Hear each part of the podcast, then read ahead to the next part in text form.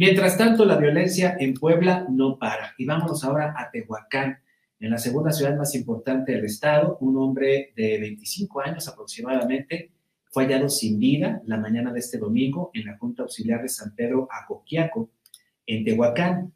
Varias partes del cuerpo presentan quemaduras de este hombre y estaba maniatado de pies y manos.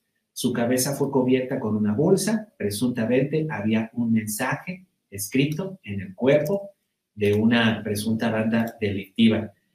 Eh, la tarde de este sábado, además, un hombre de aproximadamente 25 años de edad fue ejecutado cuando iba caminando sobre la 20 Poniente en San Nicolás de Tetzitla, esto también en el municipio de Tehuacán, al sur de la entidad poblana.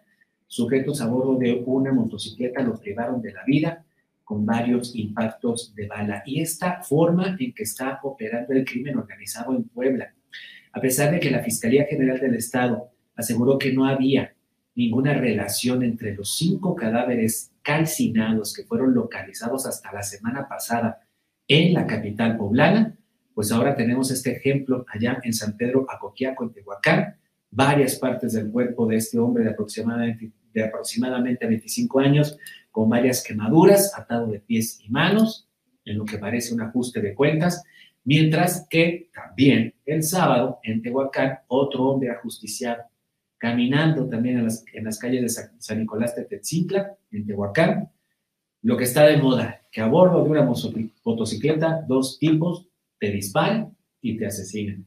Así le ocurrió a Cecilia Monzón, Así fue el intento de asesinato del periodista Ciro Gómez Leiva, que parece que es la forma, la nueva forma de asesinar en este país, en motocicleta.